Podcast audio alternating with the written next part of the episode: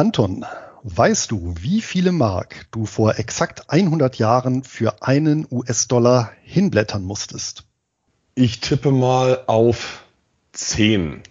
Knapp daneben, es waren am 26.09.1923 exakt 126 Millionen Reichsmark, die ein Dollar am Devisenmarkt gekostet hat. Es war die Phase, in der sich die Hyperinflation ihrem Höhepunkt genähert hat.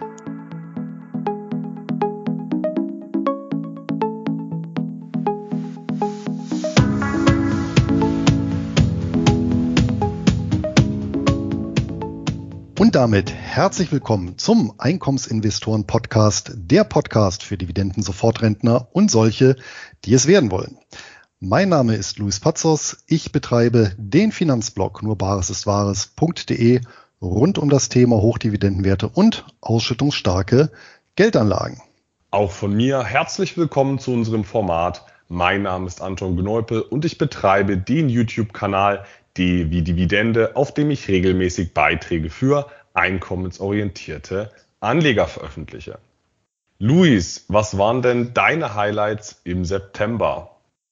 Ein besonderes Schlaglicht im September bzw. Ende September ist für mich immer das Ende der Laufsaison. Da gibt es in meiner Heimatstadt eine Abschlussveranstaltung, nämlich einen Halbmarathon, allerdings eben als Trail, also sprich als Geländelauf und das Ganze im Harz, also mit ordentlich Höhenmetern. Das war jetzt am vergangenen Sonntag. Die Nachwirkungen spüre ich noch ein bisschen in der Oberschenkelmuskulatur. Aber ansonsten bin ich ganz zufrieden mit meiner Zeit von zwei Stunden 32. Und wie ich gehört habe, Anton, warst du ja auch sportlich unterwegs am Wochenende. Ja, Luis, ich habe mich ebenfalls einer sportlichen Großveranstaltung angeschlossen, nämlich dem Pichelmännel Oktoberfest in Dresden. Das war wirklich eine klasse Veranstaltung mit, mit großem Kreis an Freunden. Also ich bin jetzt ansonsten tatsächlich nicht so der, nicht so der Jahrmarkt-Typ oder auch nicht unbedingt der Mallorca-Fan, aber in Trachten und Lederhosen mal in so einem Bierzelt zu stehen, das ist schon irgendwie nicht verkehrt und dann mal nach einem, nach einem Maß auch mal äh, Dosen zu werfen. Also das, das kann man schon einmal im Jahr mal machen. Ähm, jetzt versuche ich natürlich aber die, die, die, Spät, die Spätfolgen dieses Sportevents jetzt wieder zu kompensieren und deswegen geht's back to, back to topic und damit denke ich auch wieder zu unseren äh, Inflations- und Fixed Income Themen. Mit der 54. Folge des Einkommensinvestoren Podcasts prüfen Luis und ich, ob Geldwerte zum Schutz vor Inflation grundsätzlich geeignet sind und welchen Geldwerten man dabei Vorrang geben sollte. Zudem greifen wir in diesem Zusammenhang wichtige Kennzahlen von Fixed Income Anlagen auf. Selbstverständlich wird auch diese Folge mit unseren beiden Hochdividendenwerten des Monats abgeschlossen. Doch bevor es losgeht, schildert Luis wie üblich nochmal kurz das Angebot unseres Sponsors. Aber gerne doch. Und das ist auch diesmal nicht nur für Fixed Income Anlagen CapTrader, der Online-Broker mit Sitz in Düsseldorf und unsere persönliche Empfehlung für alle Einkommensinvestoren die Wert legen auf ein kostenloses Depot, günstige Handelskonditionen und Zugang zu allen bedeutenden Weltbörsen. Denn CapTrader bietet durch die Anbindung an Interactive Brokers, eines der weltweit größten Brokerhäuser, die Möglichkeit, über eine Million Wertpapiere an mehr als 150 Börsenplätzen zu handeln. Ein weiterer Pluspunkt sind die äußerst niedrigen Gebühren, vor allem für den Handel an den für Einkommensinvestoren interessanten Börsen in Australien, Kanada, den USA, aber auch Fernost, beispielsweise Japan und Hongkong. Und so kostet eine Kleinorder an der New York Stock Exchange gerade einmal einen Cent pro Wertpapier beziehungsweise mindestens zwei US-Dollar. Kosten für die Verbuchung von Dividenden fallen ebenso wenig an wie laufende Depotgebühren. Und damit können sich Anleger bei CupTrader selbst mit einer vergleichsweise kleinen Einlage ein breit diversifiziertes Einkommensportfolio aufbauen. Aufgrund des Preis-Leistungs-Verhältnisses sind wir beide seit Jahren treue Kunden von CupTrader und vor allem auch hier mit dem Service des Unternehmens sehr, sehr zufrieden.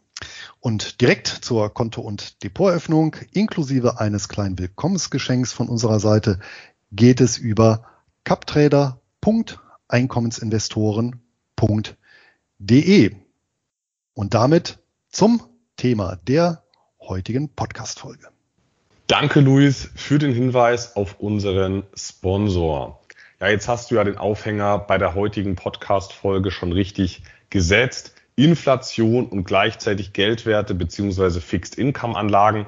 Vielleicht können wir ja zum Einstieg, wenn du schon bei der Reichsmark im Kontrast zum Dollar warst, vielleicht können wir ja dazu nochmal einen historischen Hintergrund ergänzen. Ist die Inflation eine historische Konstante oder ist es eher ein, ein neues Phänomen, Luis? Historisch betrachtet ist die Inflation eine historische Konstante und mindestens mal knapp 2000 Jahre alt. Wenn wir einfach mal schauen, die größte Inflation der Antike, die fand statt im römischen Kaiserreich und beendete eine 500 Jahre alte Münzordnung.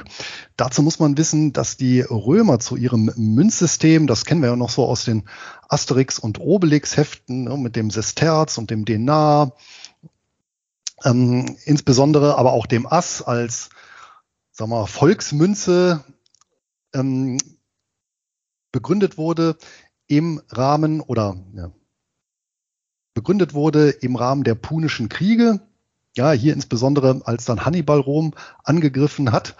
Da bildete sich eben das römische Münzsystem heraus und die Hauptmünze, die, die auch dann am meisten in Silber geschlagen wurde, also eine Edelmetallmünze, das war der Denar. Warum? Weil mit dem Denar tatsächlich die Truppen bezahlt wurden. Also das war im Prinzip das Standardbesoldungsinstrument dieser Denar. Und das ist ganz interessant, denn diese Münzordnung hatte knapp 500 Jahre Bestand. Sehr, sehr konstant lag der Münzgehalt, äh, sehr, sehr konstant lag der Silbergehalt dieser Münze bei dreieinhalb, 3,8 ähm, Gramm. Die Münze selber, dieser Denar, war in etwa so groß wie ein 2-Cent-Stück. Und wir sehen mit dem Niedergang des Römischen Reichs ab etwa 200 nach Christus setzte gleichzeitig auch ein, eine, nennen wir es mal, Erosion. Dieses Denars, sprich der Silbergehalt im Denar, der wurde immer weiter, weiter runtergesetzt. Und die Münze letztendlich mit Kupfer oder anderen minderwertigeren Metallen gestreckt. Dementsprechend ging natürlich die Kaufkraft massiv runter in der Zeit. Und äh, spiegelbildlich ging auch der Sold für die Soldaten, also sprich für die Legionäre im Römischen Reich hoch. Das heißt, wir sehen hier natürlich einen gewissen Abwärtsstrudel, was die Kaufkraftstabilität angeht, wie er ja auch aus der Moderne wieder bekannt ist. Das heißt, hier der Staatshaushalt, der römische Haushalt hatte Bedarf an mehr Geld, um eben hier die Beamten respektive die Legionäre bezahlen zu können. Das Münzgeld wurde verschlechtert. Das hat natürlich zur Folge gehabt, dass die Legionäre und die anderen Soldempfänger mehr Geld haben wollten. Das hat wiederum dazu geführt, dass die Preise gestiegen sind. Und wir haben ganz, ganz klassisch dann genau das gehabt, was wir heute als Lohnpreisspirale kennen. Also von daher Inflation schon in der Antike bekannt und bei Herrschern durchaus auch ein beliebtes Medium, um hier nochmal ihre finanziellen Möglichkeiten zu strecken. Allerdings ähm, weg von der großen Politik auch ins Märchen hinein hat sich die Inflation als Phänomen halten können. Und hier verweise ich exemplarisch an die Gebrüder Grimm, deren Märchensammlung und hier besonders Hänsel und Gretel. Und ich weiß nicht, wer sich noch an den Beginn des Märchens erinnert und warum überhaupt Hänsel und Gretel hier im Wald landen, wo sie dann auf die böse Hexe stoßen. Daher hier die ersten Zeilen des Märchens, Zitat, vor einem großen Walde wohnte ein armer Holzhacker mit seiner Frau und seinen zwei Kindern. Das Bübchen hieß Hänsel und das Mädchen Gretel. Er hatte wenig zu beißen und zu brechen und einmal, als große Teuerung ins Land kam, konnte er das tägliche Brot nicht mehr schaffen. Zitat Ende. Das heißt, die große Teuerung, eventuell durch die Münzverschlechterung eines lokalen Herrschers, führte eben zum steigenden Brotpreis und in der damaligen Zeit führte das natürlich dann auch unmittelbar zu Hunger, und das führte eben auch dazu, dass die Kinder ausgesetzt wurden. Und auch wenn es sich um ein Märchen handelt, dieses reflektiert natürlich die Erfahrungen ähm, der jeweiligen Bevölkerung, enthält also einen durchaus wahren Kern, in dem Fall halt tatsächlich einen Inflationskern, der in dem Märchen dort transportiert wird und eine Erfahrung, wie sie durchaus dann auch im Mittelalter und in der Renaissance und dann auch in der Neuzeit allgegenwärtig war. Ja, wenn es anscheinend doch immer wieder schief geht, die Geldverschlechterung, Herabsetzung von Edelmetallgehalt oder in der heutigen Zeit die Vervielfältigung von Papiergeldsystemen, wenn man doch historisch beobachten kann, dass es früher oder später dann ja zu massiven Problemen führt, könnte sich jetzt der, der Mensch mit gesundem Menschenverstand fragen, Wieso macht man diesen Fehler immer wieder? Und ähm, da muss man dann verstehen tatsächlich, dass es bei der Inflation, insbesondere bei der Geldmengen induzierten Inflation, ähm, durchaus Gewinner und Verlierer gibt. Und weil es Gewinner gibt, gibt es immer wieder Tendenzen in diese Richtung. Ähm, man denke an den Staat damals wie heute. Damals konnte man Wahlversprechen finanzieren durch neu geschaffenes Geld oder Münz Verschlechterung. Heutzutage kann man Wahlversprechen finanzieren durch gedrucktes Geld. Es ist ja eigene Machtsicherung ohne das Geld wirklich dafür verdient zu haben. Man kreiert es einfach neu. Und, und aus Sicht eines, eines Politikers damals wie heute ist die Inflation eigentlich ja kein Verlust, weil man kreiert das Geld mehr oder weniger aus dem Nichts. Ähm, man hat noch zu Beginn des Neuschaffungsprozesses die alte Kaufkraft, und die Leidtragenden sind dann die gesamte Gesellschaft. Aber der, der das initial kreiert, das Geld uns ausgibt, der hat noch den vollen Vorteil, der kann auch den vollen Vorteil auskosten, der kann beispielsweise Wahlversprechen finanzieren, ähm, kann dann dafür die Zustimmung einheimsen und, und sich daraufhin dann die Macht sichern. Und das hat damals funktioniert, das funktioniert heute. Und der Schaden, der entsteht eben nicht bei der Person primär, die es, äh, die es ja in, in Gang gesetzt hat. Das soll jetzt aber gar nicht in Richtung, in Richtung Politik-Bashing äh, gehen. Es, es, bestehen, es bestehen eben auch, muss man, muss man leider sagen, sehr viele Anreize der Bevölkerung, dass sich Machtpositionen, ob demokratisch gewählt oder nicht demokratisch gewählt, dass sich Machtpersonen, Positionen so verhalten. Also es wird regelmäßig von der Bevölkerung etwas verlangt, was eigentlich nicht machbar ist von den Politikern. Also die können ja auch nicht zaubern. Die müssen irgendwie Ressourcen heranschaffen, um Wahlversprechen wahrzumachen. Aber gleichzeitig will natürlich niemand für Wahlversprechen zahlen. Niemand will mehr Steuern zahlen.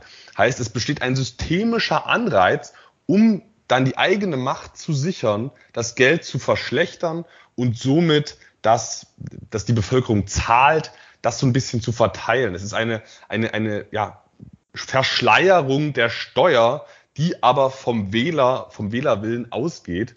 Heißt, das ist auf keinen Fall äh, die, die Blödheit oder die, oder die pure Gier der Politik, sondern das ist, wird schon auch in vielen Fällen Gier der Politik gewesen sein. Aber es ist nicht nur Gier der Politik, sondern es ist in vielen Fällen ähm, auch, auch ein systemischer Anreiz. Nur, dass man mal verstanden hat, dass es damals wie heute nicht aus Zufall immer wieder dazu kommt. Diesen Effekt, den du gerade beschrieben hast, dass eine Ausweitung der Giralgeldmenge eben nicht automatisch sich über die Volkswirtschaft gleich verteilt, sondern es eben Netto-Profiteure ähm, und Netto-Belastete gibt. Ähm, wird übrigens auch Cantillon-Effekt benannt, nach dem Entdecker dieses Phänomens. Der hieß Richard Cantillon, ist in Irland geboren, 1680 und 1734 in London gestorben. Und der war tatsächlich so einer der ersten Ökonomen, die sich darüber, also über diesen Geldkreislauf und ähm, die, die Bedeutung der Geldverteilung innerhalb der Volkswirtschaft Gedanken gemacht haben. Und was ich auch sehr interessant finde in dem Zusammenhang ist übrigens, und das spiegelt natürlich so ein Stück weit eben die Gegenposition von Hänsel und Gretel äh, im Märchen wieder, dass Inflation auch schon sehr, sehr früh verdammt wurde. Und ein ganz berühmtes Beispiel hierfür ist Nikolaus von Oresme. Das ist ein Geistlicher, später ein Bischof, der wurde 1330 in der Normandie geboren, starb dann 1382 und der hat seinerzeit ein Traktat über Geldentwertungen geschrieben. Hm, seinerzeit natürlich auf Lateinisch gibt es äh, heute noch im Druck ähm, Lateinisch-Deutsch.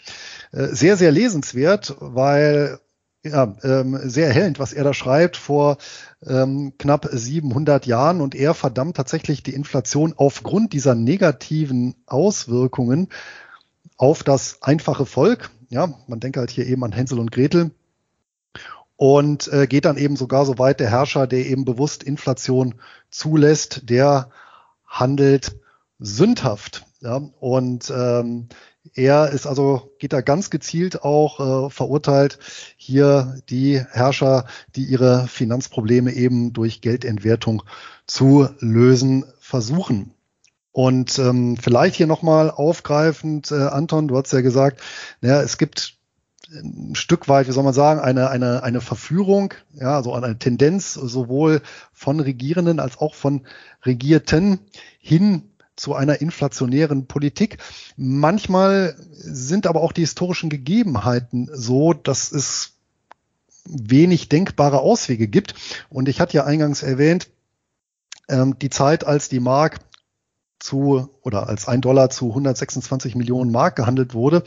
Und ähm, was ich halt in der Konstellation sehr interessant fand, dass tatsächlich das Deutsche Reich nach dem Ersten Weltkrieg, was ja, ja faktisch, der faktisch verloren gegangen ist, ähm, beziehungsweise eben im Friedensvertrag endete, der aber sehr, sehr ungünstige Bedingungen und nahezu kaum tragbare Bedingungen für Deutschland mit sich brachte dass hier das Deutsche Reich tatsächlich in einer Lage war, die kaum mehr Auswege zuließ. Ja, auf der einen Seite hatte ich natürlich durch die Kriegszeit einen riesigen Beamtenapparat aufgebaut. Ja, ich hatte äh, viele invalide äh, Soldaten zu versorgen, gleichzeitig wichtige Gebiete des Reichs verloren, vor allem Industrie, äh, Gebiete. Ich hatte die hohen Reparationen, die natürlich in Gold zu liefern waren. Ich hatte gleichzeitig aber Exportrestriktionen durch, durch Zölle. Also hier muss man schon sagen, ähm, nachdem ich mir auch mal so die Lage so durchgelesen habe, da wäre mir jetzt auch wenig eingefallen, äh, um diese Situation aufzulösen, als hier ähm, dann auf die Druckerpresse zurückzugreifen. Und das führte ja dann ähm, letztendlich dazu, dass sich besagte Spirale immer weiter, immer schneller drehte und bei 126 Millionen Mark zu einem Dollar war ja nicht Schluss, sondern der Höhepunkt war dann erreicht am 15.11., also gut sechs Wochen später, wo der Dollar dann zu 4,2 Billionen Mark gehandelt wurde und dann erst wurde die Währung stabilisiert. Das übrigens selber auch nochmal eine sehr interessante Geschichte, wie das Ganze gemacht wurde. Denn interessanterweise, ähm, es blieb ja auch erstmal bei der Währung, es blieb bei der Reichsmark und bis zum nächsten Sommer blieb dann auch der Wechselkurs von 4,2 Billionen zu einem Dollar. Der konnte tatsächlich dann stabil gehalten werden. Ähm, obwohl dann in der Folgezeit die Geldmenge noch massiv erhöht wurde. Aber äh, wie gesagt, andere Geschichte und hier muss man dann so ein bisschen eintauchen in Zentralbanktheorie und Bilanzqualität. Ähm, das vielleicht dann mal an anderer Stelle. Das heben wir uns für ein anderes Mal auf, Luis.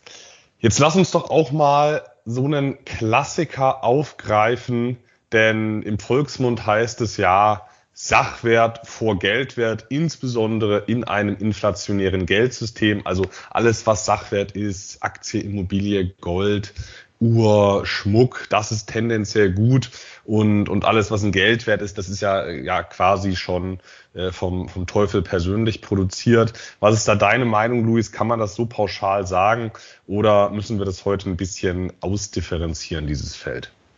Überraschung, Überraschung. Wir müssen es ein bisschen ausdifferenzieren. So pauschal lässt sich das nicht sagen. Ich glaube, ein Thema können wir natürlich ganz schnell abhaken. Wenn ich wirklich eine Hyperinflation habe, also Hyperinflation, ähm, davon reden wir, wenn wir Inflationsraten von monatlich größer gleich 50 Prozent haben, ja, also pro Monat, dann brauchen wir natürlich nicht darüber diskutieren, dass äh, eine solche Währung keine Funktion letztendlich mehr hat. Ja, dient natürlich nicht der Wertaufbewahrung, dient natürlich auch nicht mehr als Zahlungsmittel, weil es einfach dann zurückgewiesen wird irgendwann ja, ähm, und hat dann auch keine Rechenfunktion mehr. Ähm, das ist ja auch so eine Lehre aus äh, der Hyperinflation der Weimarer Zeit, muss man ja sagen. Ja. Ähm, aber die Hyperinflation ist ja nicht zwingend zu jeder Phase dann, also erstens das Ergebnis und auch nicht äh, immer äh, äh, präsent, ja, sondern die, die Regel sind ja dann moderate, mäßige Inflationen, vielleicht anziehende, vielleicht auch ein Stück weit galoppierende Inflationen. Und da ist ja jetzt die zentrale Frage, als Anleger sind wir ja erstmal den monetären Rahmenbedingungen ausgesetzt. Wir können sie ja selber nicht aktiv in unserer Rolle verändern, aber wir können natürlich darauf reagieren. Und hier ist halt die Gretchenfrage natürlich, wie positionieren wir uns als Anleger angesichts eines entsprechenden monetären Szenarios? Ähm, kann natürlich auch deflationär sein, Szenario eben 30er Jahre USA aber eben auch inflationär. Inflationär schauen wir uns eben jetzt an und hier gilt als Grundregel bei moderater Inflation nicht zwingend Geldwert schlechter als Sachwert. Das erstmal so die These in den Raum gestellt. Nee, das unterschreibe ich eins zu eins. Und das war noch eine ganz, noch eine ganz wichtige Ergänzung, die du gemacht hast, Luis, weil Hyperinflation, von der auch in der aktuellen Zeit ganz gerne mal äh, völlig übertrieben gesprochen wird, Hyperinflation ist ein anderes Paar Schuhe. In der Hyperinflation hilft dann bisweilen nicht mal mehr der Sachwert, weil wenn es einfach keine Ware mehr gibt, dann wird auch äh, dann wird auch äh, der, der Goldring völlig entwertet, der Diamant entwertet. Dann wird auch alles entwertet. Wenn, wenn das Essen knapp wird, ist dann vor allem das Essen ein echter Sachwert. Also äh, da, das muss man klar unterscheiden und das Geldwert ist dann äh, der Geldwert, der, die Fixed Income Anlage, welcher Couleur ist dann in solchen Phasen ganz, ganz schnell weg. In moderaten Inflationsphasen sage ich mal, 0 bis, bis 20 Prozent PA, äh, was ja schon ganz schön viel wäre, 20 Prozent PA. In solchen Phasen kann man es aber überhaupt nicht pauschal sagen.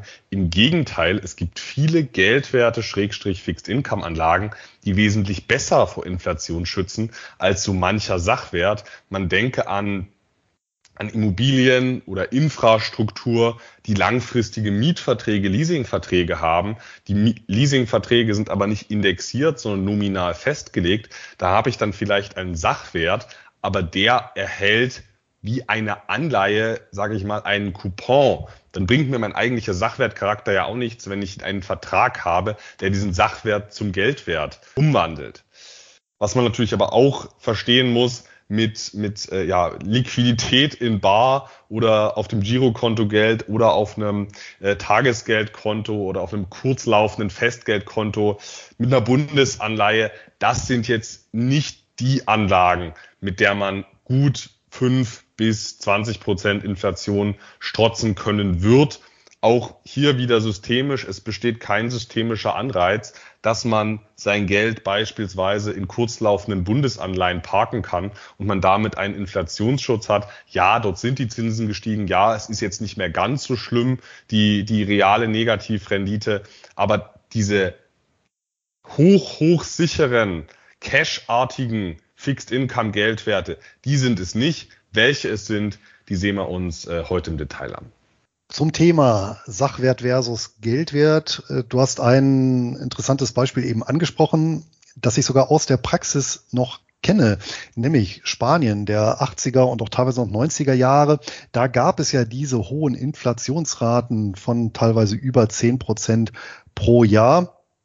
Und gleichzeitig gab es ähm, je nach Region eine sehr restriktive Mietgesetzgebung. Das heißt, genau da gab es genau diese Kombination, ja, Sachwert Immobilie, aber ja, die Preissteigerungsraten ließen sich nicht überwälzen. Das heißt, gerade in der inflationären Phase kommt es sehr, sehr stark darauf an, was für eine Preisfestsetzungsmacht ich habe oder ob ich zum Beispiel prozentual an bestimmten Erträgen beteiligt bin, die dann beispielsweise in der Inflation steigen. So können zum Beispiel auch gerade Dienstleistungsunternehmen in inflationären Phasen sehr, sehr vorteilhaft sein oder Royalties, weil die eben zum Beispiel vergütet werden nach Umsätzen.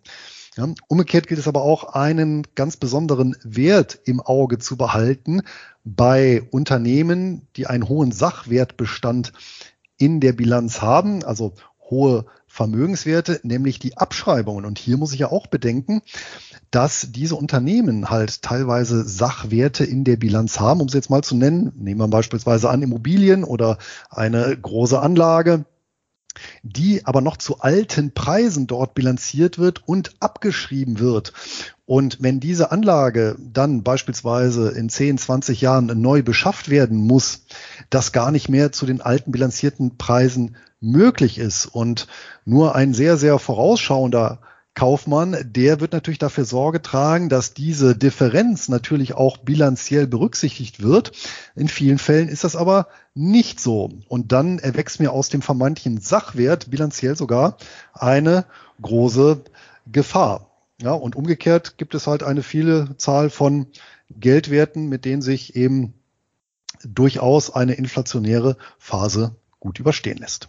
Damit sind wir dann jetzt auch schon direkt bei Eigenschaften, die eine solche besser vor Inflation schützende Fixed Income Anlage aufweisen muss. Luis, was sind denn, was sind denn deiner Meinung nach oder was sind denn in deiner Strategie Eigenschaften, Kennzahlen, ähm, Variablen, die eine solche, eine solche Fixed Income Anlage mitbringen muss, wo du sagst, hey, die schützt mich recht gut?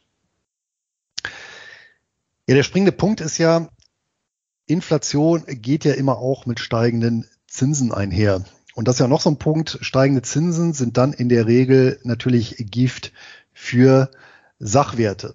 Ja, weil einfach hier die entsprechenden Diskontierungsfaktoren ähm, steigen und damit der Gegenwartswert von beispielsweise Cashflow tragenden Sachwerten sinkt. Das heißt, wenn ich mich positionieren möchte und das Ganze eben ähm, möglichst so, dass ich nicht zu den Inflationsverlierern gehöre, dann äh, gilt es eben Anlagen ähm, heranzuziehen, die möglichst zinsunsensibel sind. Und eine Möglichkeit, ähm, eine möglichst äh, hohe Zinsunsensibilität gewissermaßen herzustellen, besteht einmal darin, eben auf möglichst variabel verzinste ähm, Anlagen zurückzugreifen oder eben solche mit sehr kurzer Laufzeit.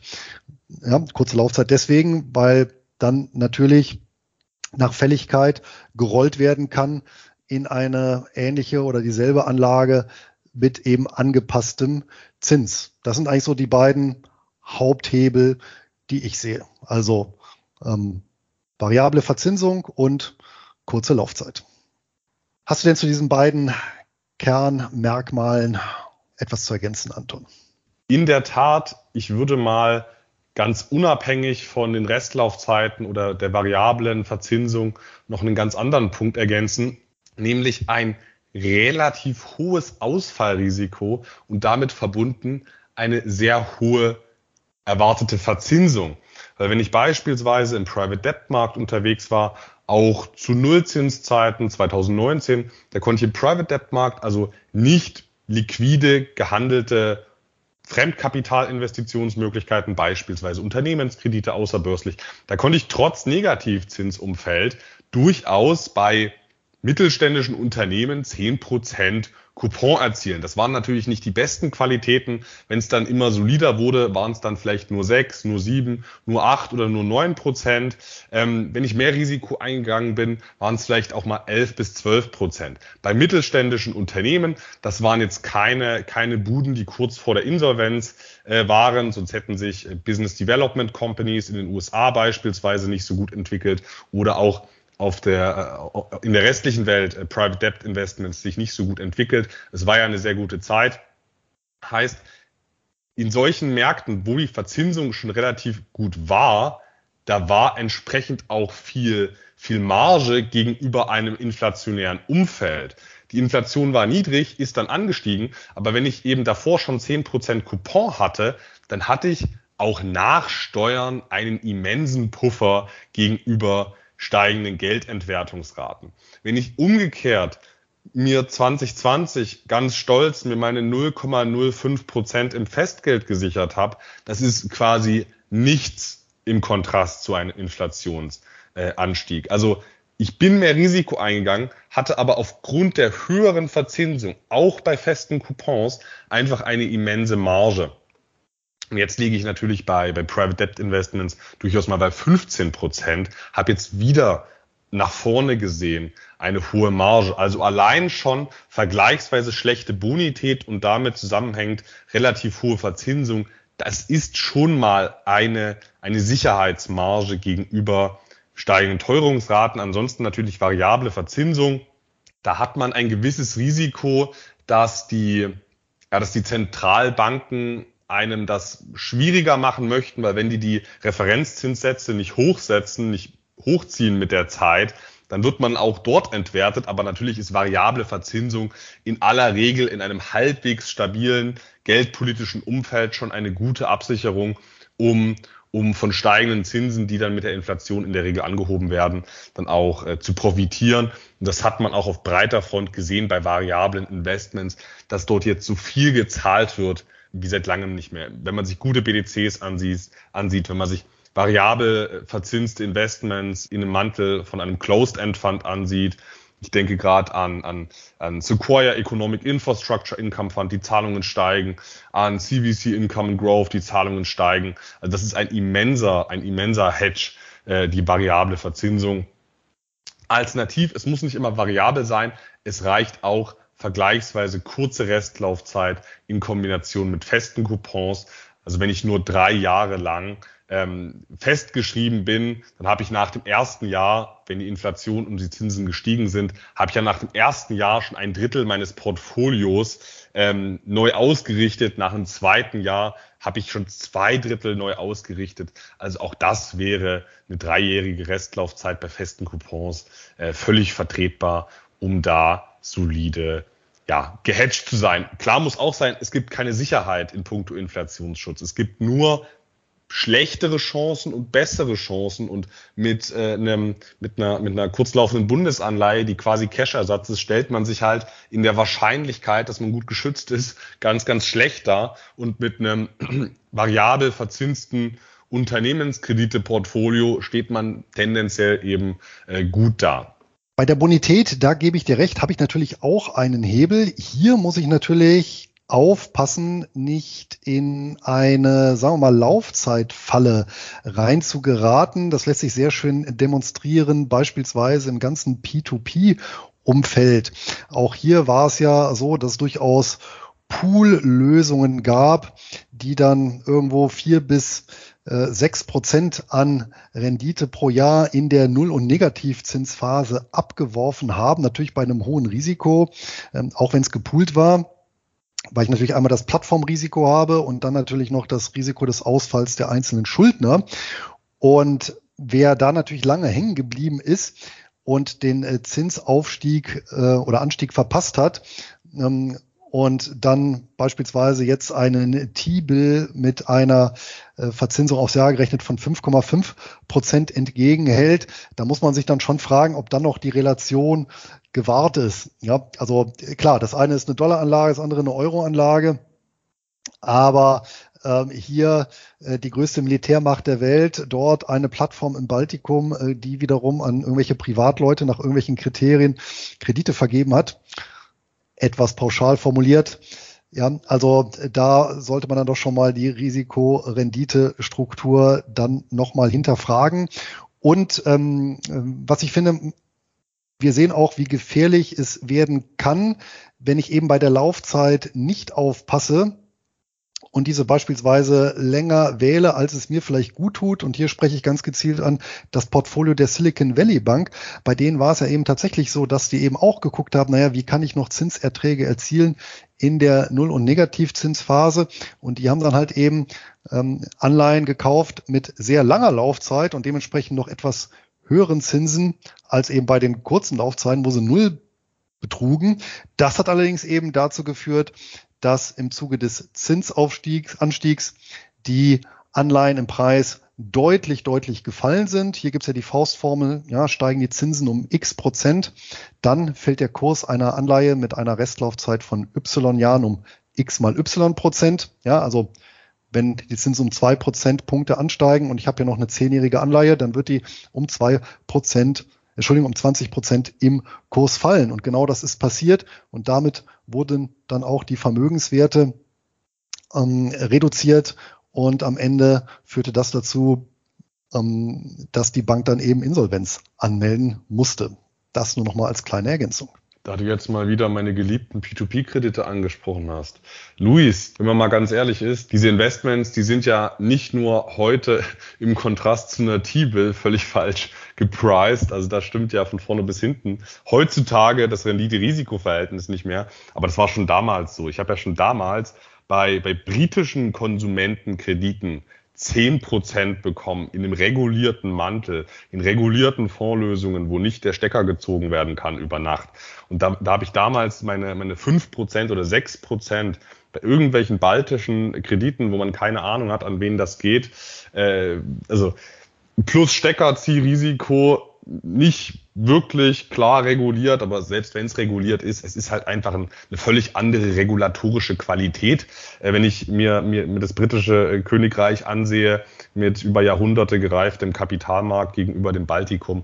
Also ähm, das war schon damals völlig falsch gepriced und ähm, und und ist auch ist es auch äh, umso mehr heute. Aber gut, ich meine, ich will den will jetzt auch die Plattformen selbst da jetzt nicht äh, in die in, in die Mangel nehmen. Die, äh, die die machen letzten Endes ein Geschäft und wer es in Anspruch nimmt, äh, ja, der soll es gerne in Anspruch nehmen. Ja, natürlich. Es ist natürlich auch mittlerweile so, hier muss man auch ein bisschen die Spreu vom Weizen trennen. Ähm, sicherlich hat sich der ganze Markt auch konsolidiert und äh, neue Kredite, die vergeben werden, jetzt, äh, die sind natürlich auch deutlich zweistellig. Da sind dann wieder auch 14, 15 Prozent drin. Aber man muss natürlich immer sagen, so eine Anpassung geht natürlich über die Zeit. Und wenn ich natürlich dann eine 100-jährige österreichische Anleihe kaufe in der Nullzinsphase, dann äh, kann ich halt eben auch über die nächsten 100 Jahre nicht viel mehr als eben 0% Ertrag erwarten, wenn ich sie halte. Ja, und ähm, umso wichtiger ist dann eben hier ein bisschen auf die Laufzeit zu gucken und ja, wer mag, der kann dann natürlich dann auch ein bisschen P2P als Beimischung äh, nutzen, sofern das Risikomanagement passt. Ich würde mir, um den Punkt zum Abschluss zu bringen, einfach ich würde mich immer bei so einem Investment äh, dafür interessieren, was ist eigentlich, also bei so einem außerbörslichen P2P-Investment, ähm, was ist eigentlich die ursprüngliche Verzinsung und wie, von, wie viel erhalte davon ich? Und wenn das ein faires Verhältnis ist, beispielsweise Bruttoverzinsung 20 Prozent und ich erhalte davon 15, dann klingt es irgendwie noch plausibel. Tatsächlich weiß man das aber häufig gar nicht und die Konsumenten, die zahlen 100 Prozent annualisiert man selbst wird mit 12 abgespeist und, und dazwischen, ja, fragt man sich, was das ist. Das ist ja letzten Endes, also hohe Verzinsung ist ja letzten Endes auch immer Risikoprämie. Und wenn so ein großer Teil der Risikoprämie nicht beim Investor ankommt, dann ist die Ausgangslage eher ungünstig. Aber wir machen darunter jetzt einen Schlussstrich. Luis, was sind denn hinderliche Eigenschaften, wenn man Fixed-Income-Anlagen nutzen möchte, um sich vor Inflation zu schützen. Welche Eigenschaften sollten die Titel denn besser nicht haben? Also schlecht sind sicherlich geeignet Produkte oder Anlagen, aus denen ich äh, als Anleger nicht oder nur unter sehr hohen Kosten rauskomme, die gleichzeitig eben eine lange Laufzeit haben und die ich schlechtestenfalls auch noch in einer Niedrigzinsphase abgeschlossen habe oder eben die einen solchen besagten Verzögerungseffekt drin haben.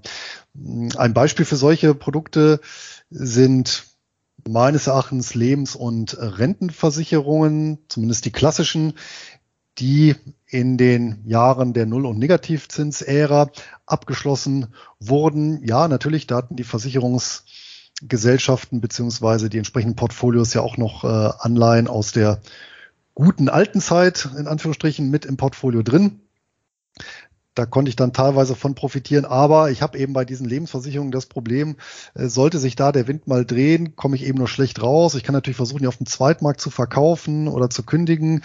Das kostet dann aber auch nochmal richtig äh, Geld. Also ähm, das ist sicherlich ähm, nicht geeignet, wenn ich mit einem inflationären Szenario rechne.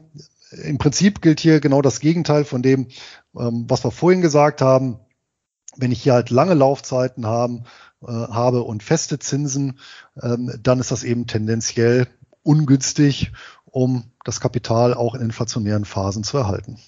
Genau, und da habe ich noch zwei Ergänzungen. Das ist zum einen die, die Cash-artige Bonität. Also wenn ich, wenn ich maximale Sicherheit möchte, dann erhalte ich natürlich auch umgekehrt keine Risikoprämie. Im Gegenteil, es hat sogar eigentlich, wenn man ehrlich ist, einen Preis, Liquidität zu halten. Es hat einen Preis. Und, und ähm, den zahlt man indirekt dadurch, dass halt die Verzinsung so wahnsinnig schlecht ist. Also cashartige Bonität, ob man jetzt Unternehmensanleihen bester Bonität kurzlaufend, Staatsanleihen bester Bonität kurzlaufend nimmt oder man ein deutsches Festgeld äh, mit, mit Schutz der Bundesregierung, Schutz des deutschen Staates hat. Cashartige Bonität ist immer, also es hat immer diesen, diesen, diesen äh, Cash, also hat immer den Nachteil, dass es eigentlich Geld kostet, Liquidität zu halten. Wenn nicht direkt in Form von Negativzinsen oder Verwahrentgelten, dann immer indirekt dadurch, dass meine Verzinsung schlecht ist. Und die zweite Eigenschaft, die ich noch zu ergänzen habe, die kontraproduktiv ist, wenn es um Inflationsschutz geht, das ist integrierter Inflationsschutz beziehungsweise versprochener Inflationsschutz. Und das bieten beispielsweise Inflation-Linked Bonds. Meint man ja immer, das wäre ja so eine geniale Anlageklasse, so ein geniales, so ein geniales Spielfeld für inflationäre Szenarien. Ähm, wenn man sich mal das im Detail ansieht, was kommt denn hinten raus? Mal Anfang 2021, da war ja die Welt noch heile, bis Ende 2023, wo die Inflation immer noch ziemlich hoch ist. Zwischendrin war die Inflation zweistellig. Was ist denn rausgekommen? Es ist rausgekommen, inklusive Zinsen, eine nominale Nullrendite. Und realwert betrachtet haben wir es mit einer deutlichen Negativrendite zu tun. Also nominale Nullrendite, reale massive Negativrendite und der große Unterschied im Kontrast zu Aktien, jetzt könnte man ja sagen, ja, aber meine Aktien, die sind ja auch seitwärts gelaufen. Der große Unterschied zu Aktien ist, dass meine Aktien jetzt nach den letzten zwei Jahren mal locker 20, 30 Prozent Aufwertungspotenzial haben und on top noch die Dividenden steigern, werden, wenn man ein gutes Portfolio hat. Aber bei meinen Inflation-Linked Bonds wird es wahrscheinlich abwärts gehen. Also es ist einfach eine ganz, ganz schlechte Eigenschaft, wenn man inflation-linked ist. Klar, man kann es mal als, als Trade machen, wenn man denkt, dass die erwartete Rendite unter der ja, demnächst erwarteten Rendite liegt. Also wenn man glaubt, dass die Inflationserwartungshaltung demnächst steigt, dann kann es ein interessanter Trade sein. Aber mal über ein paar Jahre jetzt, über einen inflationären Zeitraum betrachtet, war es einfach überhaupt nichts.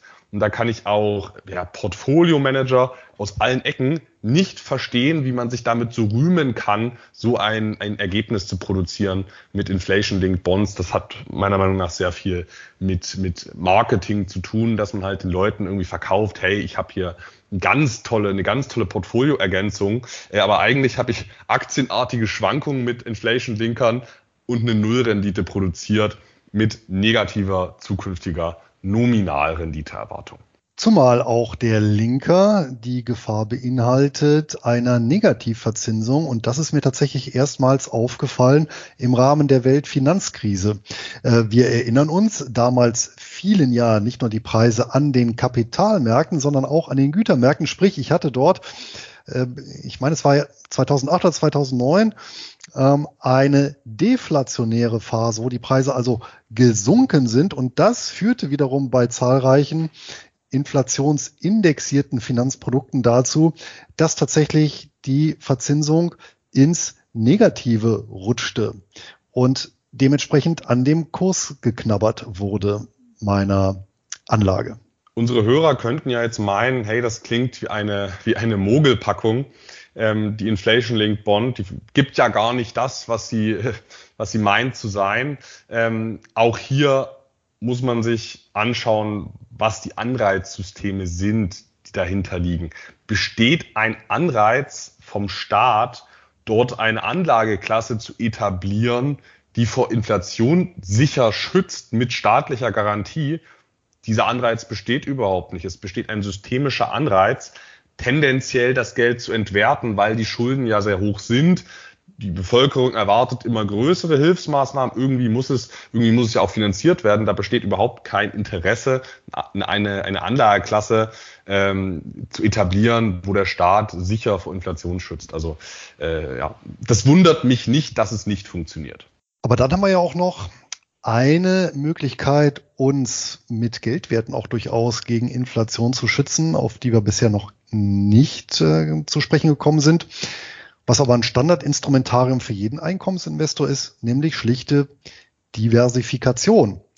Denn wir sehen es ja aktuell, es gibt ja durchaus große Volkswirtschaften oder Währungsräume, die aktuell noch relativ hohe Inflationsraten aufweisen und solche, bei denen das nicht der Fall ist. Namentlich hier zum Beispiel die USA, wo ich ja mit meinen T-Bills mit aktuell hier 5,5 Prozent aufs Jahr hochgerechnet durchaus einen realen Wertezuwachs erfahre, da diese Verzinsung oberhalb der Inflationsrate liegt. Die ist bei knapp drei Prozent, während eben im Euroraum bzw. hier in Deutschland die Verbraucherpreise aktuell bei 6,1 Prozent plus im Vergleich zum Vorjahr stehen, was wiederum mit den kurzfristigen Zinsen nicht zu decken ist.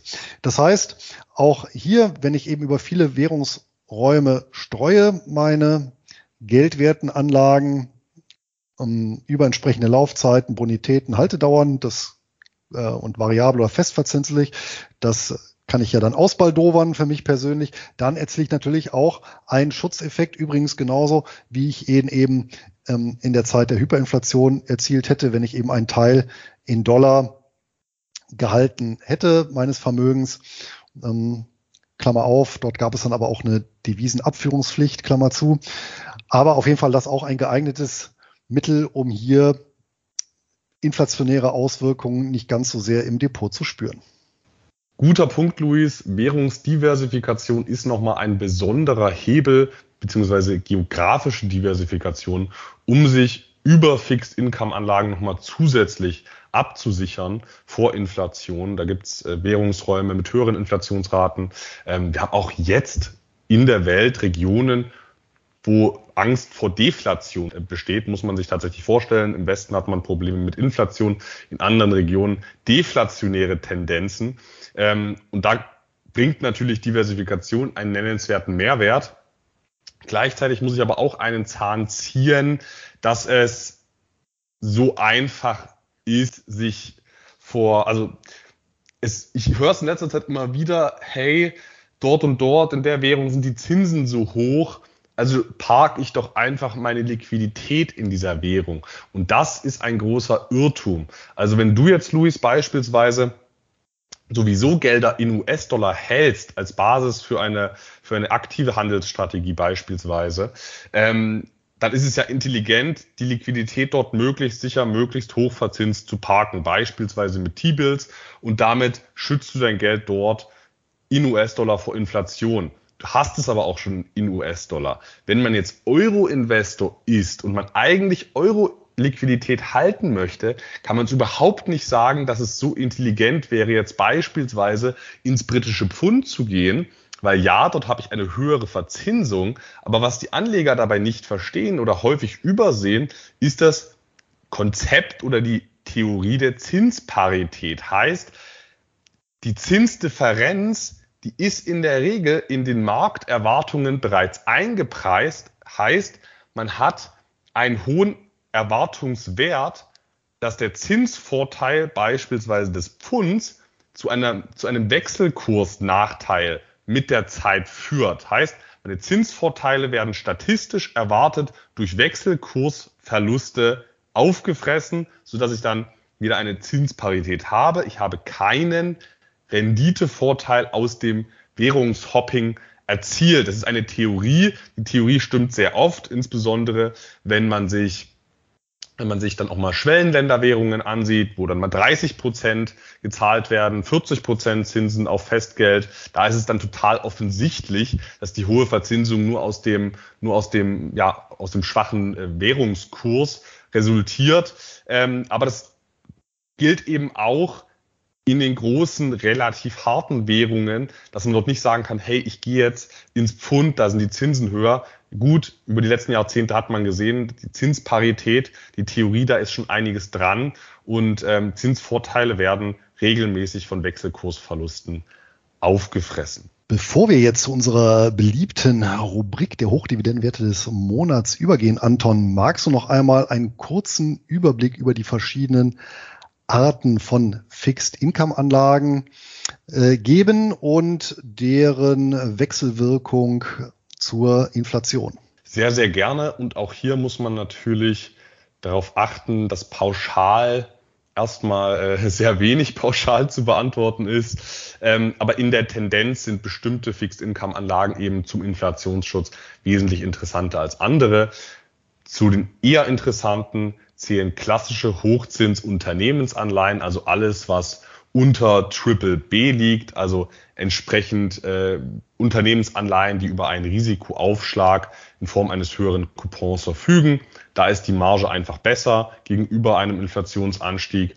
Dann haben wir Emerging Market Bonds in Hardwährung mit begrenzter Laufzeit. Das sind durchaus auch Anleihen, die ein gutes Potenzial mitbringen, einen vor Inflation zu schützen, weil in Emerging Market Bonds ein substanzieller Risikoaufschlag besteht. Gleiches gilt für Senior Loans. Da habe ich einen guten Risikoaufschlag, einen hohen Zins in der Regel plus meistens variable Zinsen bei Senior Loans. Private Debt, also außerbörsliches Fremdkapital, Anleihen, Kredite und so weiter, äh, hat in der Regel hohe Zinsen, hohe Coupons, viel Marge häufig fixe Coupons, aber damit kann ich durchaus umgehen, wenn die, wenn die Ausgangslage attraktiv ist und man sich jetzt nicht vielleicht gerade im absoluten Nullzinsumfeld sich die Sachen da äh, ins Depot geholt hat. Eingeschränkt kann man auch noch zwei, drei andere Fixed Income Anlagenarten hier mit aufführen. Das sind zum einen Preferred Shares. Preferred Shares dann, wenn die Verzinsung variabel ist oder wenn der Coupon sehr hoch ist. Also es gab auch in der Nullzinsphase in den letzten zehn Jahren gab es auch Preferred Shares, die mal, die mal acht, neun Prozent geboten haben. Also da ist dann so viel Risikoprämie drin, da kann dann auch einiges an Inflation kompensiert werden. Also bei einem, bei einem, bei einem fixen Wert und bei einem variablen Wert ist da sowieso dann Spielraum für, für, An, für Anhebungen bei den, bei den Coupons. Und Zwei weitere, zwei weitere Fixed-Income-Anlagen, die ein solides Potenzial auf Inflationsschutz mitbringen, das sind die Coco-Bonds, also Contingent Convertible Bonds oder auch Pflichtwandel, äh, bedingte Pflichtwandelanleihen und äh, zum anderen auch die, die ewigen Anleihen. Bisweilen ist das, ist das ein fließender Übergang bei Coco-Bonds und ewigen Anleihen. Hier würde ich sagen, der Inflationsschutz ist in Ordnung, wenn die Verzinsung variabel ist oder die Coupons sehr, sehr hoch sind. Und, und beides gibt es oft in diesem Feld. Also unter gewissen Bedingungen kann man das da noch mit reinzählen. Ich meine, auch im Null-Negativzinsumfeld haben, haben bedingte Pflichtwandelanleihen oder ewige Anleihen durchaus mal sieben Prozent gezahlt. Das äh, war schon in Ordnung, klar, mit erheblichem Risiko, aber, aber die, die, das, das äh, Coco-Bond-Portfolio mit erheblichem Risiko hat immer noch besser vor Inflation geschützt als, als mein 0,05 Prozent Euro-Festgeld. Luis, das war's jetzt vorerst mit dem Thema Inflation und Fixed-Income-Anlagen. Das Thema gibt sehr viel her, deswegen, das wird nicht die letzte Folge gewesen sein. Jetzt lass uns doch aber mal zur heiß begehrten Rubrik unseres Podcasts übergehen, und zwar zu den Hochdividendenwerten des Monats. Was hast du uns heute mitgebracht? Wie so häufig, passend zum Thema, eine Sammelanlage, die perfekt geeignet ist, um steigende Zinsen aufzufangen, die zwar ähm, wie eine Aktie notiert, allerdings selber in Geldwerte überwiegend veranlagt ist und eine Gesellschaft auch, in die ich selber investiert bin. Und die Rede ist von Hercules Capital. Gehandelt wird der Titel an der New York Stock Exchange unter dem Kürzel HTGC.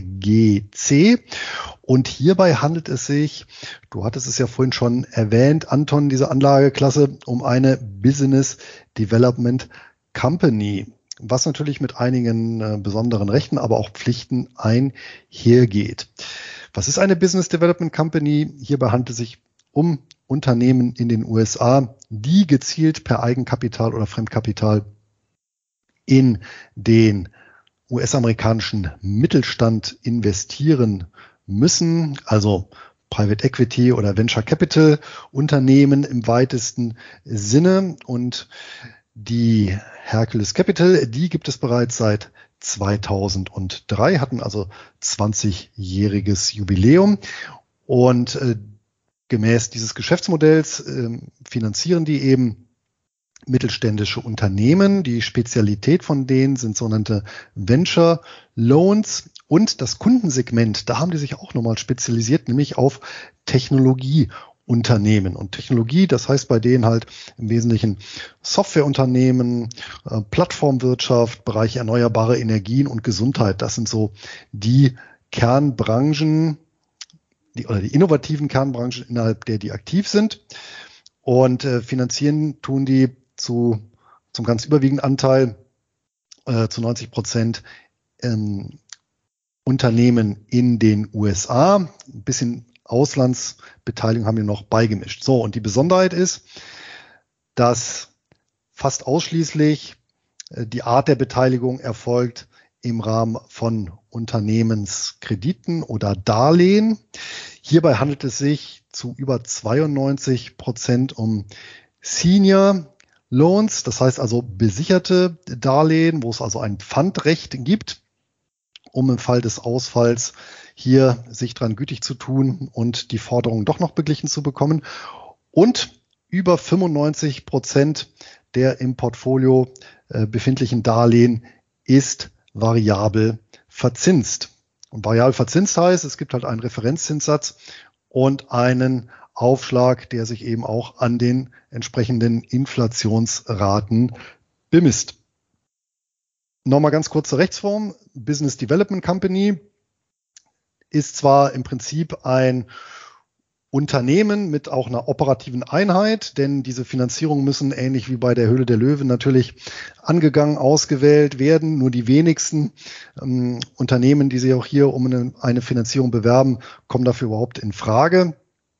Ähm, auf der anderen Seite ist allerdings die Struktur die eines Fonds und es gelten auch die entsprechenden rechtlichen Rahmen ähm, für einen US-amerikanischen Fonds, konkret also ein Closed-End Fund, der eben an der Börse notiert ist. Ja, also rechtlich ist es ein, ein an der Börse notierter Fonds mit einer Sondergesetzgebung oder für den eine Sondergesetzgebung gilt und der letztendlich eine operative Einheit hat. In diesen 20 Jahren, in denen Hercules Capital schon besteht, haben die insgesamt ein Finanzierungsvolumen von über 17 Milliarden US-Dollar abgewickelt und 600 Unternehmen äh, finanziert. Ähm, dazu kommen noch über 1000 Co-Investments, also äh, wo eben nicht Hercules Capital alleine unterwegs war, sondern hier noch mit anderen Unternehmen sich zusammengetan hat, ähm, auch durchaus andere Business Development Companies, um hier äh, Finanzierungen zu stemmen. Aktuell das Portfolio ähm, hat einen Wert von ungefähr 4 Milliarden US-Dollar. Und von den 600 Unternehmen die die begleitet haben, sind äh, über 250 durch Börsengänge oder andere ja, Exit-Optionen äh, übernommen worden. Jetzt sagt man ja gut, das spielt ja eigentlich bei Fremdfinanzierung keine Rolle. Doch äh, tut es doch in dem Fall, weil es äh, sehr häufig mit den Unternehmen nochmal Vereinbarungen gibt, dass es entsprechende Bonuszahlungen gibt also das heißt zusätzlich zur Tilgung und zum Zins noch einen speziellen Bonus, wenn es eben an die Börse geht, ähm, dann entsprechenden Anteil vom Emissionserlös. Im Gegenzug äh, bietet natürlich die Business Development Company, also in dem Fall Hercules Capital, ja auch noch Beratungsleistungen. Die Laufzeit der Finanzierungen, die bewegt sich so zwischen zwei und sechs Jahren. Überwiegend aktiv ist Hercules Capital übrigens an der Ost- und Westküste der USA.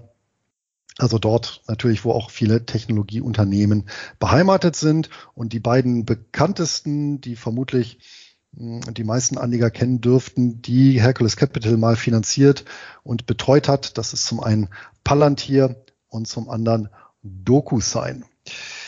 Schauen wir uns ein paar Kennzahlen an. Börsenwert aktuell knapp 2,5 Milliarden US-Dollar, Eigenkapital 1,4 Milliarden US-Dollar. Also hier ein Aufschlag ähm, auf den inneren Wert letztendlich, der aber sich natürlich auch anhand der generierten Cash Flows bemisst. Umsatz im letzten Jahr 324 Millionen US-Dollar. 2022 war allerdings ein relativ schlechtes Jahr, weil es da auch ein paar Wertkorrekturen gab bei dem Unternehmen. Aktuell sind wir schon bei einem Umsatz, das heißt natürlich hier in dem Fall Zinserlös im Wesentlichen von 418 Millionen US-Dollar. Also wir sind jetzt schon 34 Prozent drüber über dem gesamten Jahresergebnis vom letzten Jahr. Ähm, der Gewinn liegt bei 100 oder lag letztes Jahr bei 161 Millionen US-Dollar, liegt jetzt schon bei 369 Millionen US-Dollar, also auch deutlich, deutlich drüber. Kursgewinnverhältnis, das erwartete 7,4, also relativ bescheiden bewertet und die 52 Wochenspanne beim Kurs 10,94 bis 18,05 US-Dollar. Momentan notiert der Kurs bei etwa 16 US-Dollar. Erfreulich sind auch durchaus die Ausschüttungen und hier ist eine Besonderheit, dass es eine ordentliche Dividende gibt und dann eben je nach Ergebnis und auch realisierten Börsengängen beispielsweise eine Sonderdividende und die kann den Code schon mal äh, je nach Jahr äh, recht fett machen. Aktuell beträgt die ordentliche Dividende 40 Cent pro Quartal und die Sonderdividende, die letzten Quartale gab es immer noch 8 Cent oben drauf. Die Dividendenrendite dementsprechend aktuell bei 12,8 Prozent. Und ähm, hier sieht man halt auch sehr schön den Inflationseffekt. Das heißt, 2022 und 2023 sind hier die Zinserträge natürlich äh, deutlich gestiegen. Ausschüttungsquote im letzten Jahr bei 149 Prozent. Hier natürlich deutlich zu hoch. Ja, was äh, jetzt äh, die verfügbare Mittel angeht. Allerdings muss man hier sagen, wenn man es über mehrere Jahre guckt, das war ein Ausreißer nach oben. Ansonsten liegt die Ausstellungsquote im Mittel bei ungefähr 85 Prozent. Hierzu muss man wissen, dass äh, die eine BDC auch ähm, verpflichtet ist, ihre liquiden Mittel nach Investitionen und nach Kosten äh, zu 90 Prozent auszuschütten. Ja, also hier gibt es eine Pflicht zur Ausschüttung und umge also umgekehrt dafür gibt es eine ähm, ein Bonus und der besteht darin für die BDC, dass diese auf Unternehmensebene steuerbefreit ist. Also BDCs bezahlen keine Körperschaftssteuer, was natürlich doch mal die Liquidität ähm, innerhalb der Gesellschaft nochmal ähm, deutlich erhöht. Über die letzten fünf Jahre konnte die Dividende auch um 12,9 Prozent gesteigert werden. Also auch hier sehr beachtliche Zahl. Die Dividendenserie besteht seit 2010, also mithin auch äh, im 13. Jahr. Zuletzt gekürzt wurde halt in der Weltfinanzkrise äh, vom Jahr 2009 auf 2010 von 1,12 auf 0,74 US-Dollar. Also ein Drittel ging es da runter, aber angesichts der Rahmenbedingungen auch durchaus nachvollziehbar. Die Verschuldungsquote liegt bei 51 Prozent der Bilanzsumme. Auch vertretbar, wobei man auch hier sagen muss, dass Business Development Companies einen entsprechenden gesetzlichen Schuldendeckel eingezogen haben. Das heißt, die können auch nicht hier beliebig sich mit Fremdkapital vollsorgen. Die Kursentwicklung, wenn man hier einfach mal eine Trendlinie ansetzt, geht's langsam berghoch. Das ist aber natürlich auch angesichts der Ausschüttung jetzt auch nicht weiter verwunderlich, dass es keine Kursrakete ist, aber in der Tendenz aufwärts gerichtet der Kurs. Der Maximalverlust allerdings, der lag in der Weltfinanzkrise bei knapp 65 Prozent.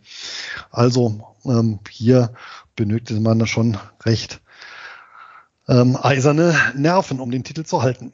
Und das macht bei mir eben in Summe acht von zehn Eier, goldene Eier legende Gänseabzug gab es jetzt für äh, die Ausschüttungsquote, für die Verschuldungsquote und den Maximalverlust, äh, wobei das ähm, ja auch jetzt nicht allzu sehr ins Gewicht fiel, wie gesagt, weil das gerade bei der Ausstellungsquote ein Ausreißer war und der Maximalverlust, nun gut, äh, da muss ich halt mit leben, wenn ich mich in dem Segment engagiere.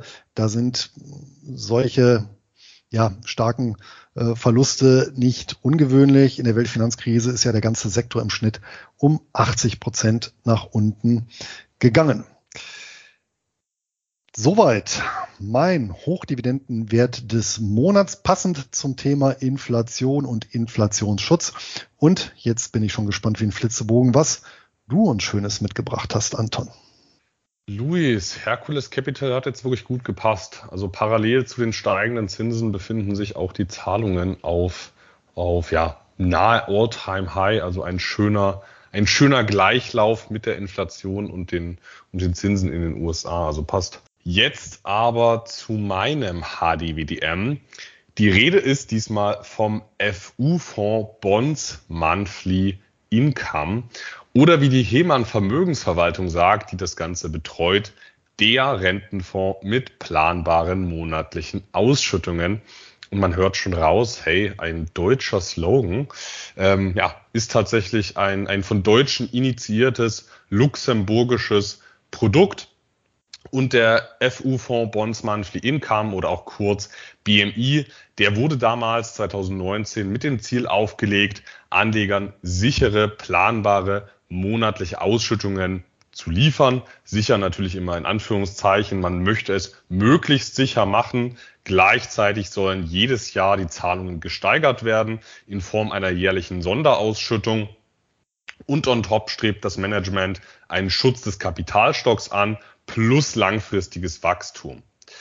Und diese Ziele, die ja durchaus nicht unambitioniert sind, strebt man durch eine Fixed-Income-Strategie an, tatsächlich mit Fixed-Income-Anlagen, die einen guten Inflationsschutz versprechen. Das sind hier ganz konkret Hochzinsanleihen, die primär von europäischen Emittenten begeben wurden, ergänzt um Nicht-Euro-Anleihen, also US-Unternehmen, britische Unternehmen, wo dann aber das Währungsrisiko in Euro gehatcht wird. Also wir haben es mit einem Euro-Produkt netto zu tun.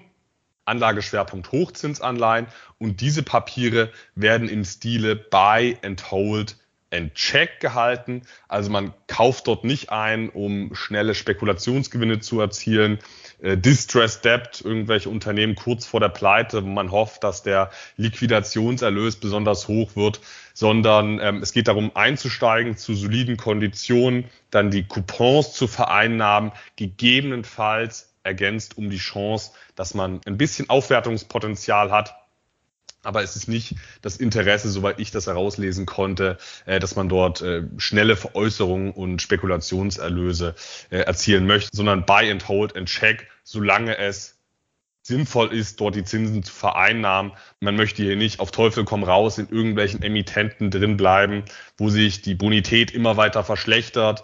Es sind hier keine Turnaround-Spekulationen, sondern alles Performing Debt, also alles, was zur sinnvollen Buy and Hold and Zinsvereinnahmungsstrategie passt, wurde hier abgedeckt. Das bei einer breiten Diversifikation. Wir haben bei den Sektoren keine Klumpenrisiken.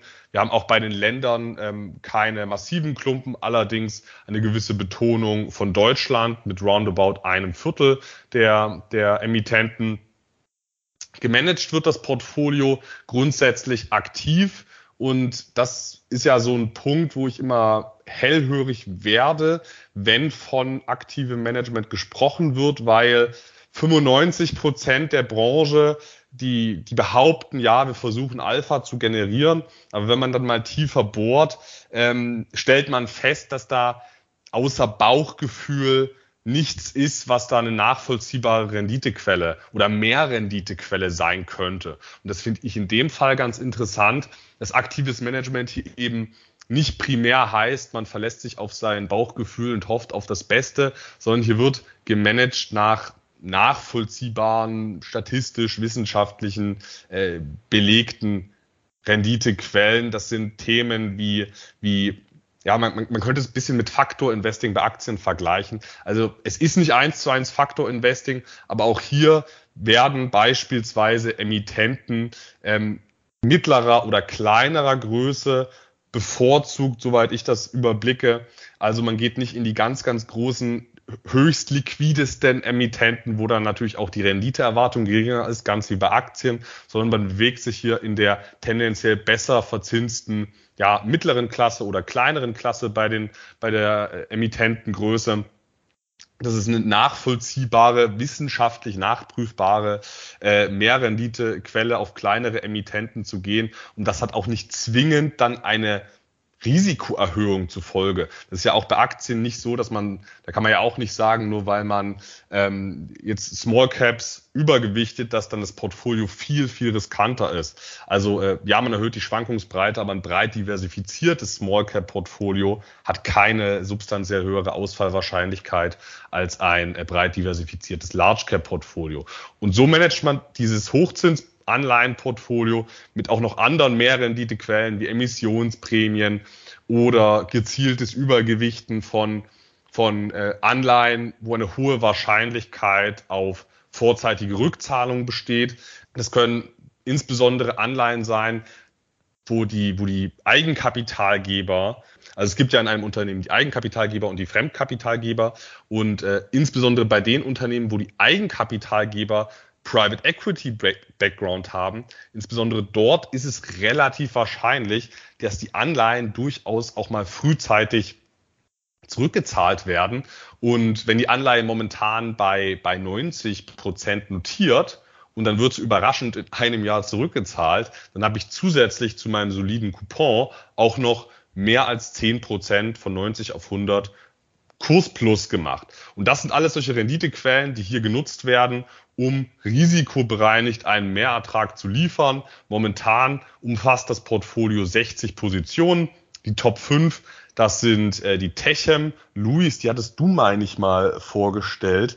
Ähm, weil hier war der Eigenkapitalgeber auch Private Equity Background mit der Princess Private Equity Holding einem, soweit ich weiß, Guernsey Closed End Fund. Das ist der Eigenkapitalgeber ähm, und der Fonds macht die Fremdkapitalseite dieses Investments, also der Bonds Monthly Income Fonds äh, von FU-Fonds äh, hat die hat die Anleihe von Techem, hat aber auch die die Ithaca Energy, ein britisches Energieunternehmen, was in der Nordsee tätig ist. Best Secrets, das ist ein Modeunternehmen, Invite Only, also relativ exklusiv. Die, die Cap Group, das ist ein Feinchemikalienunternehmen.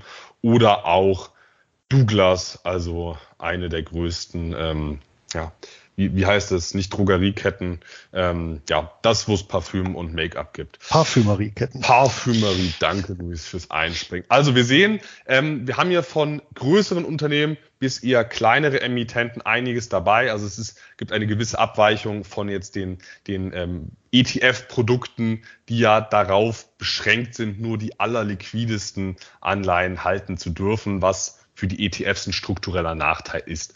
Und ähm, die Restlaufzeiten in diesem Portfolio, da sind wir natürlich ein, bei einem wichtigen Punkt beim Thema Inflationsschutz und Fixed-Income-Anlagen. Die Restlaufzeiten, die liegen hier bei 3,7 Jahren.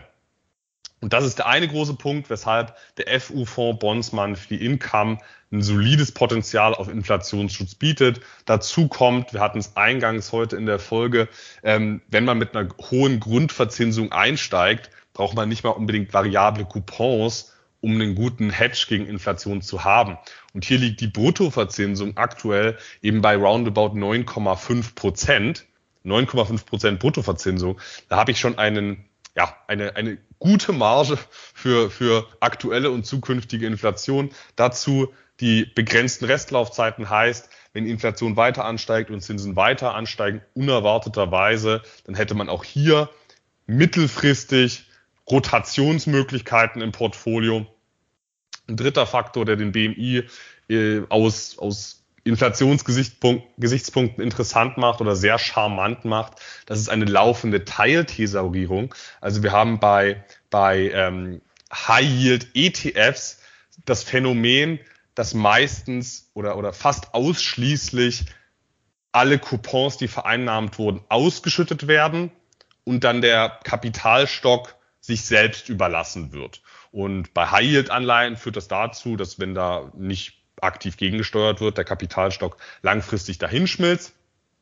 Und hier haben wir nicht nur den Vorteil, dass aktiv gegen Substanzerosion gegen, dagegen vorgegangen wird, sondern hier wird eben auch über der Ausfallrate bei den Anleihen hinaus, darüber hinaus teilthesauriert, um langfristig mit diesem Anleiheportfolio wachsen zu können, nominal wachsen zu können, so dass der Kapitalstock eben real nicht komplett ausgehöhlt wird und darüber hinaus ermöglicht diese laufende Teilthesaurierung natürlich auch jedes Jahr Steigerungen. Also wenn man nicht thesaurieren würde, teilthesaurieren würde, könnte man überhaupt nicht jährlich steigern. Oder dann, dann wäre diese, diese Zielsetzung auch schon äh, absurd. Und Status quo sieht es eben auch so aus, dass die Zinsen, die Ausschüttungen des Fonds absehbar weiter gesteigert werden können.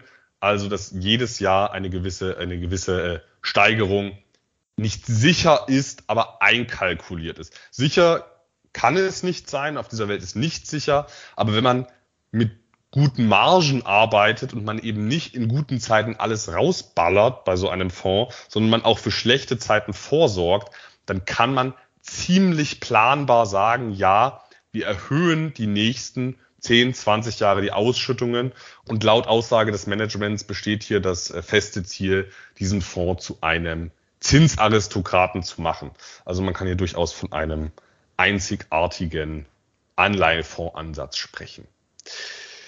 Kommen wir zur Cash-Ampel. Wir haben es hier logischerweise mit einer Sammelanlage zu tun beim FU-Fonds Bonds Monthly Income.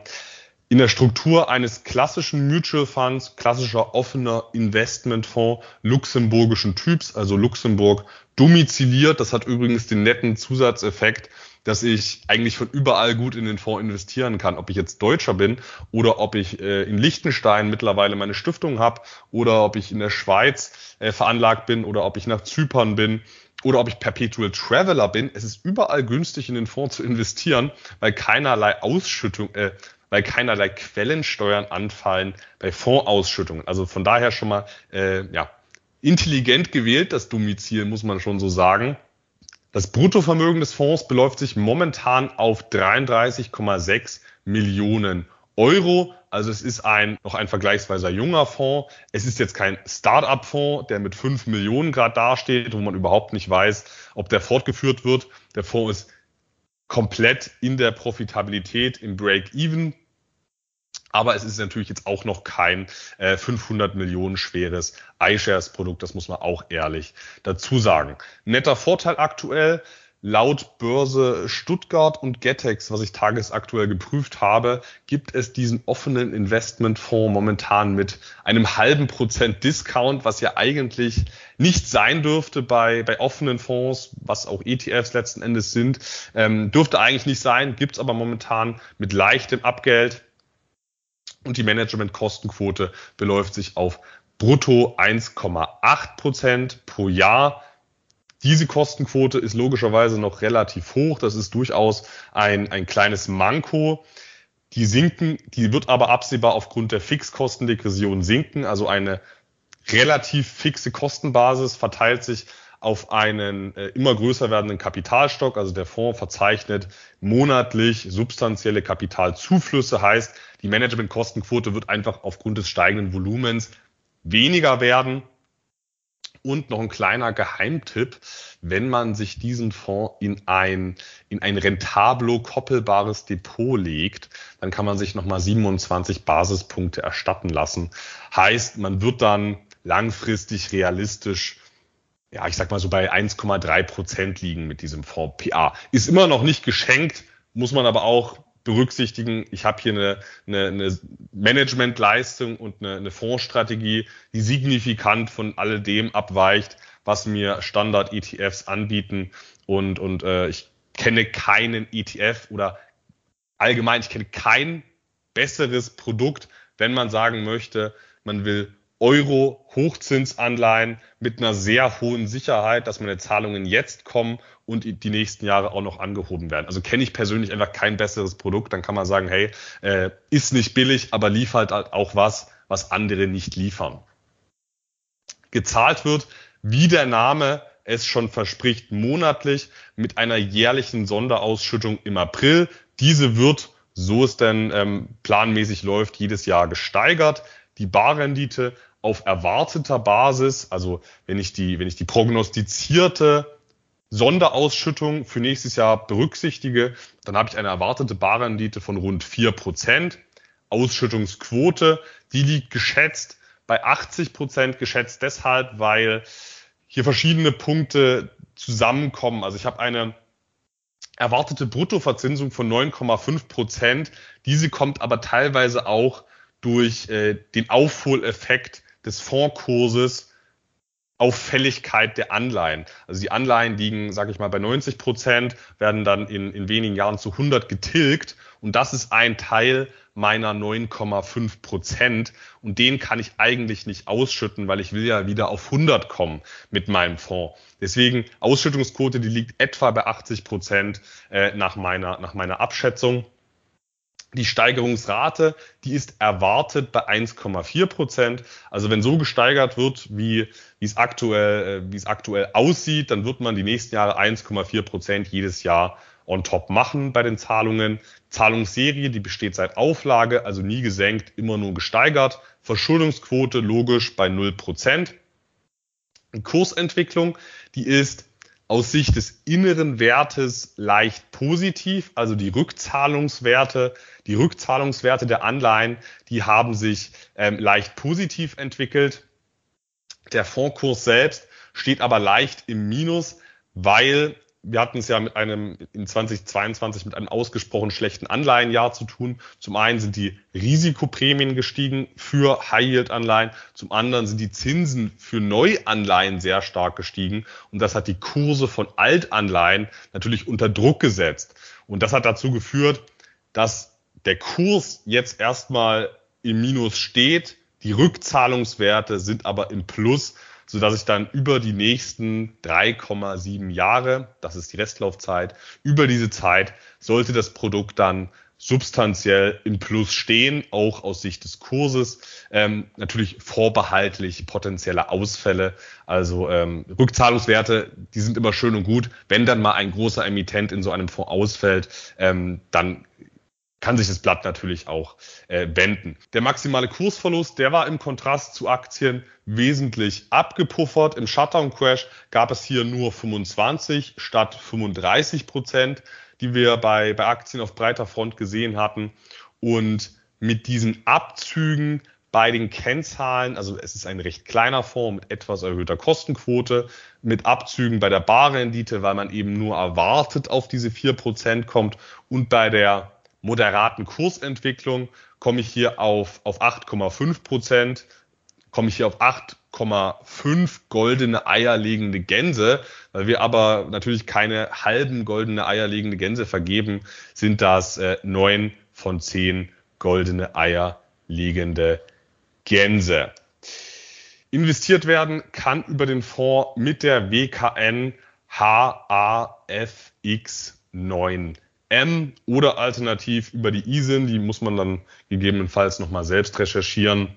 Wer mehr über den Fonds wissen möchte, ich konnte den äh, Fondsmanager Norbert Schmidt mal für ein Interview auf meinem Kanal gewinnen. Dort haben wir einen, einen zweiteiligen Videobeitrag erstellt. Heißt, wer dann nochmal die Insights über die Portfoliostrategie erfahren möchte, der schaut sich das einfach nochmal an. Ich habe das hier heute als, als Laie wiedergegeben und der Norbert Schmidt, der erklärt das natürlich in, in seinen äh, eigenen Worten nochmal wesentlich, noch mal wesentlich äh, eleganter und kompetenter.